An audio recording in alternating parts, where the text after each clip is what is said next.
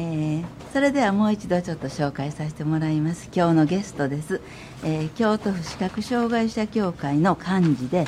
京都障害児の、えー、障害児者の生活と権利を守る連絡会の副会長をされています。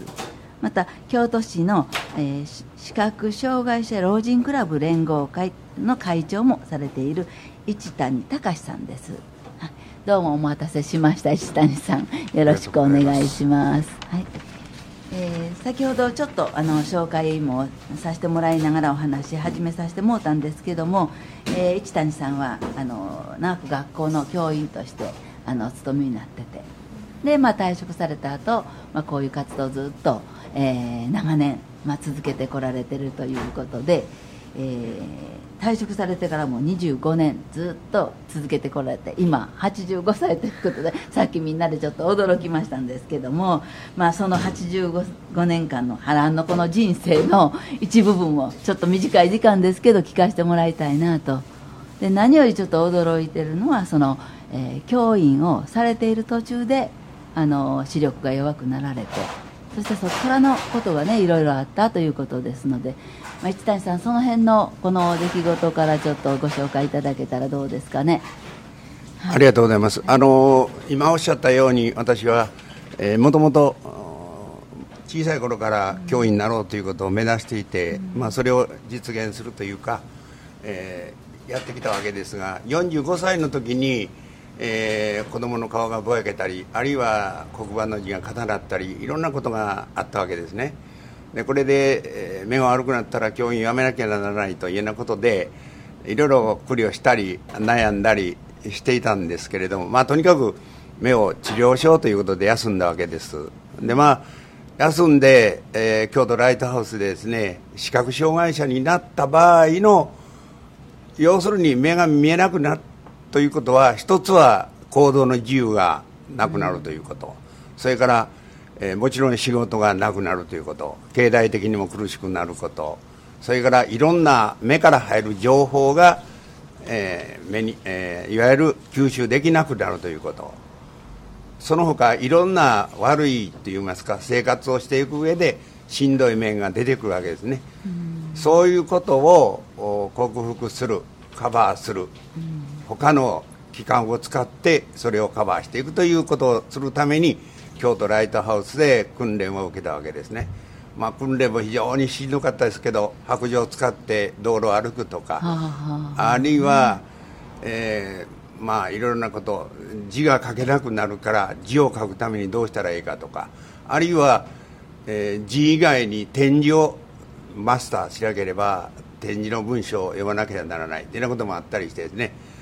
まあ、訓練をしたということです。それからそれをやってるうちにえー、まあ、目をですね日本から世界にこう広めますと日本は非常にそういう障害者に関する就労仕事の問題なんかもその他今先ほど申しましたような事情が非常に遅れていましてですねこれではだめだというふうに思うようになりました。例えば、えー、ソ連の人口で挙げている数学学者に全盲の学生あの人がいたりあるいはイギリスの BBC で働いている全盲のアナウンサーがいたりアメリカで教員をやっている全盲の人がいたりして非常に日本の遅れてる障害者の課題を克服改善するためには、僕も当然そういう面に働かせてもらっていいんじゃないかという思いになって就職活動をやったっていうんですね。でまあ中途失明した人間が再びこう職場に出るということについては相当抵抗がありました。そうです、まあ、それはものすごい抵抗がありました。京都府教育委員会ではね目が悪くなった教員なんて一人も働いてへんとかね、うん、あるいはできないことがいっぱいあるじゃないか。子供をどうして、えー、保障していくんだとか危険性が伴うとか火事を起こすとか一人で暮らすのは無理だとか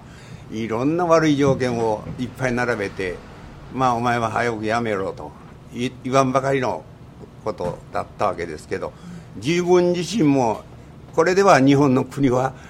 えー、障害者のためによくならない。あの多くの人たちが働く場がない。僕は再び教員に戻るんだということを決めて相当運動をやりました、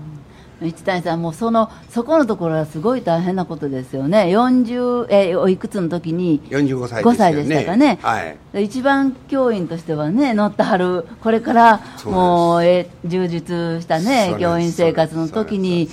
職場がね、もう難しい、目が見えなくなって途中からですからね。そうです。うん。まあほんで45歳っていうのは25年間教員教員歴があるわけですからね。うん。相当乗ってました。ほんまに もうこれ以上もうっていうほどうん。自分の力を発揮する場があったとうん。言っても言い過ぎではなかった時代です。うん。まあそういうことではい。視覚障害あってもそれをいろんな努力カバーあるいは工夫うん。ことによってね教員に再び変えれるだろう変えるべきだとあそういう信念に燃えまして社会運動をやったわけですね。でまあこういうことは非常に多くの仲間がねあの賛同してもちろん京都ライトハウスの職員は言うまでもなく、あの教職員仲間、うん。そして障害を持っている団体の人たち、一番嬉しかったのはそれまでに担任してきた小学校中学校の人たちがうん。この運動に大いに参加協力してくれたということですねねこれは大きかったと思うんですよ。だからマスコミもねこれをどんどん取り上げましたからね。あ世界的というよりも日本国中の全国版に問題になりましたからね。まあ日本で初めてだと思うんです。あのこういう教職が再び職場に戻るという運動をやったのは。だからニュース的な価値も非常に大きかったと。ですね。これ何年後に職場復帰しはったんです。それでそれでえー休養休職治療を始めて2年数ヶ月では復職になりまえした。ああ早かったですね、そういう意味ではね、まあ、長い、あのご本人としてはね、長い、もうはいじりじりするような年月だったと思いますけどね。だからいろんなことはできないとみんな思ってますからじゃあ一人で生活をしてみると京都駅八王子側にマンション借りましてね。あそれで洗濯水掃除全部一人で。自分でして買い物を一人でやりました。そしてでいっぺんどれぐらいできるか勤めてみということで死体不自由幼学校につ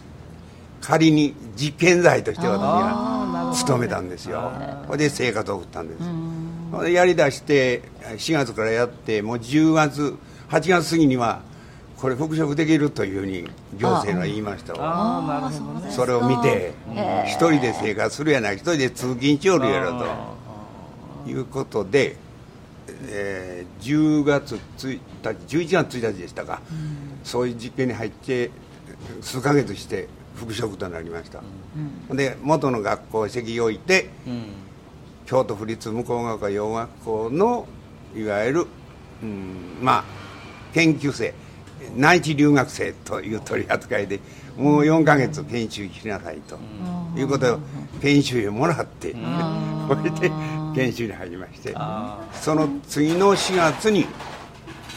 元学校から今研修をやっていた京都府立向こう死体不自由養護学校ですけど教職員に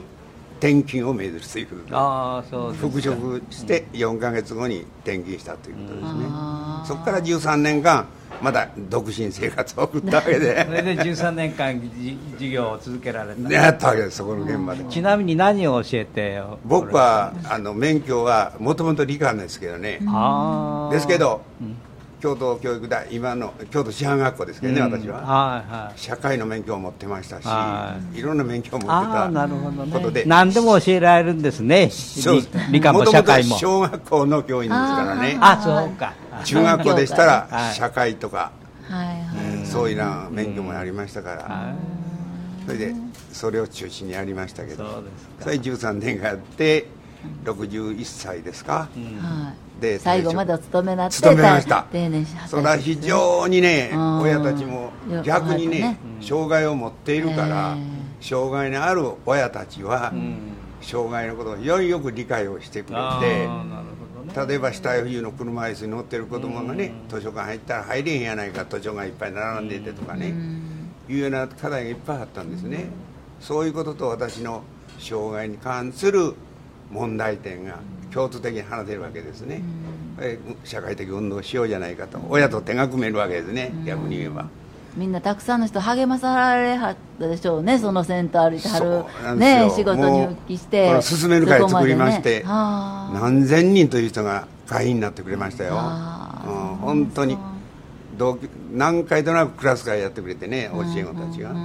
出てこいや出てこいや言ってくれましてねでいろんな署名運動や請願運動もやってくれました、うんうん連続してね。一番行政が動いたのはその教え子の活動が一番大きかったようですわ。ね。一番こう情的にも、うん。うん、ということで、あの退職した時この教え子さんとかその父父兄の方とかもうものすごく喜んでやってくれたんちゃいますかいやものすごいやってくれました。ねえきっと。大きな節ですもんね。胴上げしてあそうですか。まあ非常に喜んでくれましたね。ですねでもね。そのことによって今は現在うも全盲の教教員の採用試験も受けられるようになったし。はあはあもう全国的にいっぱいいっぱい。そう入り口がね開かれましたわな。教員が増えましたよ。あ増えたんですか。ごっつ増えましたよもう。何百人って言いてやないですか。あそんなに。ええその一冊の本書いてますけどその人たちがみんな、あなるほどね。ええそれぞそれの経験書いてますきいですね。ねあのね障害があるっていうことで、そういうことですね。職業につけないっていう人がつけるようになったわけですからね。でこれは視覚障害に限らず限らず、うん。他のねあの障害を持った人たちもだから全盲の弁護士なんかはもうすでに僕の運動は後ですけど、うんその司法試験も受けられるようになったしね、ああ、な弁護士にもなれるんです弁護士はね。日本で3人できましたね。あそうですか。クラスであの見えない中授業する不安とか不確かさ不確かさっていうのはないんですか、あります。ありますけどね、はい。えー展示こちらしますしまた墨地も作りますしワープロなんかでね。ああはい下冬の4学校ですから普通全部墨地ですわ。視覚障害者いないので、墨地の資料を作ったりしてやります。それか。らこう普通の。ああ墨字の普通の字のことね。普通の字のああ、うんうん、も作りますし、あだから4学校ですから一つのクラスに対して複数担任制ですからね。はいはい。僕のできない不安なところはふ副担任が補って補ってくれますビデオを映すのもそれがちゃんとやってくれますしね。それはその情報っていうのはどうやって入、はいあの新聞は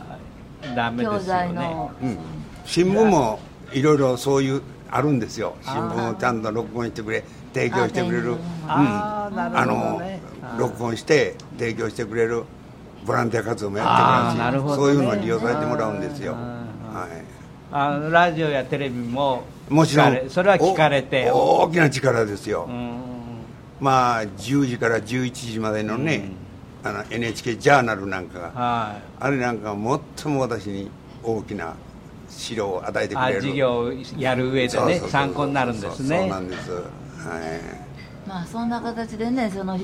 子供らの前に立たれてること自体がものすごいそう。ね勉強こ子供らにとってもね励ましやし一人やないたくさんの人で支えられてるいうのはねそういうことですごいことねですよ大ねきな刺激になるんです。うん。逆にね。ね僕らも頑張らなきゃって。その代わり私自身も相当苦労しますけどね。うん。正直言っていろんな工夫をしたりいろんなものを考え出したりいろんな機械を使ったりして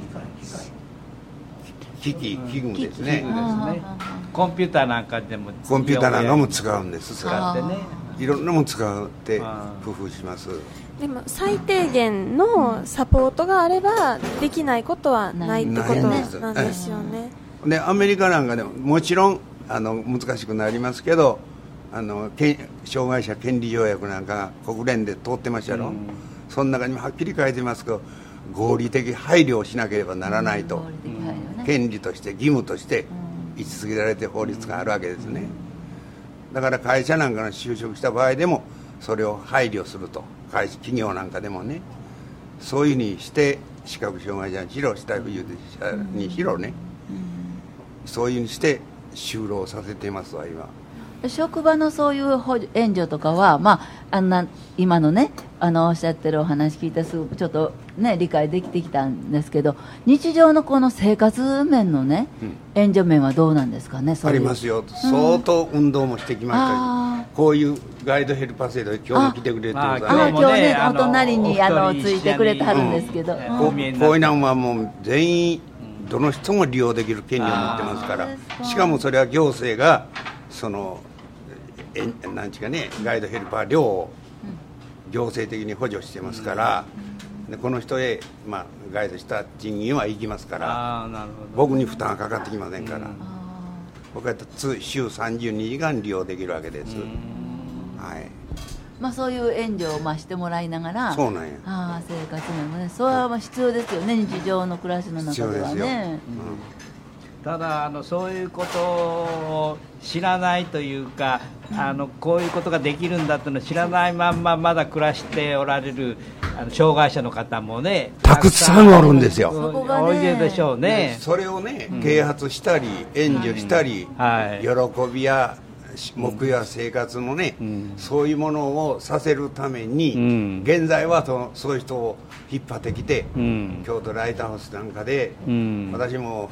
まああの20ほどクラブ活動を立ち上げてねはい。現在そういう人を集めているわけですわ、そしてそういうことを学んでもらって利用してもらって、ああなるほどね。いう啓発活動をは毎日のように継続してます、うんそれ退職後25年間続けているんですけどね、うん。で一般に資格のね、はい。あの方だったら、まあ、ラジオとかはね、はい。結構聞きやすいんですけどそういうところでこういう紹介とかはあるんですかね？番番組としてとかあるいはまあ日常的には。あります。視覚障害者だけの番組っていうのはあるんですね。まあ、NHK の第二放送になってるのかな。うん。そういうなんでありますし、まあしかし少ないです全然から見れば時々なんかテレビドラマではい。チャンネルのボタンを押すとあの情景の説明をうんうんうん文字でね、うん。あのもう音でね。あ音でうん。今ドアをああーはいはいはいはい。の民子が開けましたとかね中に入っていきましたってあそういうのもついてる番組がありますね。番組もそうですし、あ副音声ね、うんうん、あの映画なんかも皆副音声好きが増えてきましたね。ああなるほどね。あの見観者の方は場面を見て判断してますけど、違うじゃ見えませんから今あの誰々がん。ドアを開けた入りましたとかね、間に皆解説に入るような映画が今たくさんできました、それから視覚障害者の方には視覚じゃない聴覚障害者の人には文字でね文あの全部細かく出るっていうのもありますね。ありますし。だから一般的に会話手話通訳を、公的にはねうん。義務付けていると、もういろんなこういう会議でもこう全部手話でやるというような形をやっています、あの視覚障害じゃなくて聴覚障害の人のためにね、うん。最近やってる試みはあの顔石鹸が協力してくれてるんです？けど、テレビのコマーシャルあるでしょ、う耳の聞こえない方はあの何言ってるかわからないわけですよ。でコマーシャルにもねその文字を、あの特別に出すっていう、それもそうです工夫をそうですあなの顔石鹸が協力して今実験をしてるって言ってますけどね、うんえこれはまあみ聴覚障害の方ですけどね。なかなか取り組みが進んでますね。なんか一谷さんあのいろいろ体験してはってはい。これを実もう一つねできるようになったらというような思うはるもんって何かありますか？できる、まだ。うんあのねやっぱり交通機関の問題一つね。あ地下鉄にホームドアね。ああそうですね。ね。あの展示ブロックがずっとうん。はいはいはい1メートあル近くこのホームの先からついてますわね、うん。あれができたことによって私は救われているんですね。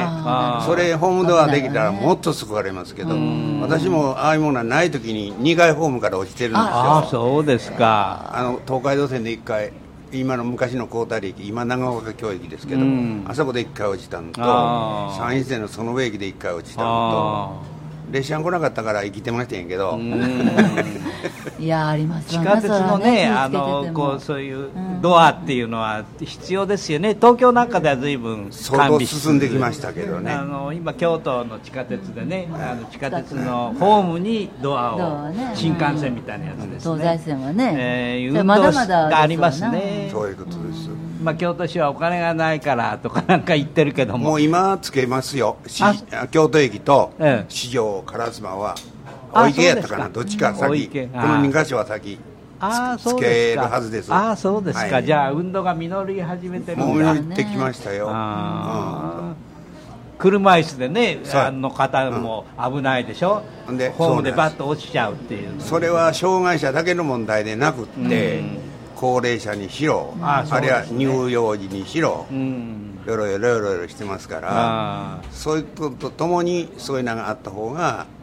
社会的にも非常にでもやっぱりいろいろね、ね、あの障害を何か持たれると、うん、みんなと同じような時間帯には行動できずにみんな時間避けたりね、うん、工夫される人も多いですやんか。そうなんかそういうことも普通にできるようなね条件整備がもっとできたらね活動範囲ももっと広がってくれんちゃうかな思うけどね。高齢者いろんなことにね関係されて運動を広げておられるから、そういうことです。まあねいろんなところへ顔出して、行政も何回も行きました。あそうですか。京都ライトハウスのためにも。そうですね。あれ建設のためにも深い絵、歯科医へ何回となく、ね、まあまだまだこれからまあ最後までいろいろ頑張っていただいてまだまだこのいろんなところを開発広げていってもらってね。まあでもたくさんの人がそのおかげで後に続いてきてくれてありますさかいね。非常にみんな協力してね今社会的に前は遠慮してみましたけど、この頃は自分の権利として、自分たちの生活を良くすることは社会的弱者の人にもなるんだというね、ね。考え方でみんな広く運動を続けています、ありがたいことです、はい、はい、